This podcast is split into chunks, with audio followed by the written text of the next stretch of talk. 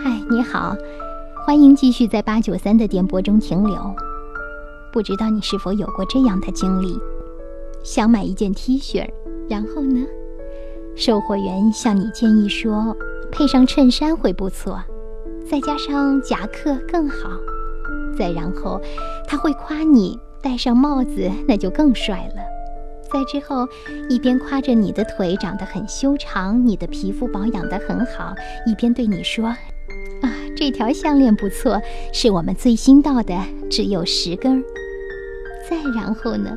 对，还有然后，这个包不错，非常的适合您的气质。就这样，不知不觉中，当你离开商店的时候，你已经是拎着大大小小的好几个包了。你知道？这里面有什么心理学方法吗？有，当然有。它被叫做阶段性邀请法，也被叫做得寸进尺法。从对方可以轻易接受的邀请开始，慢慢的提高要求，阶段性的提高要求的水平。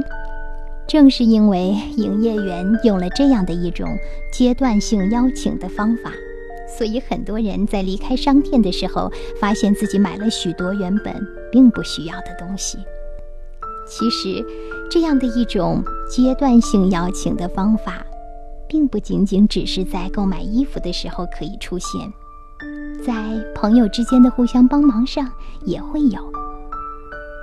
其实，这种逐渐的让人答应更大请求的技巧，就是登门槛效应。想想我们和他人的交往中，有没有这种情形呢？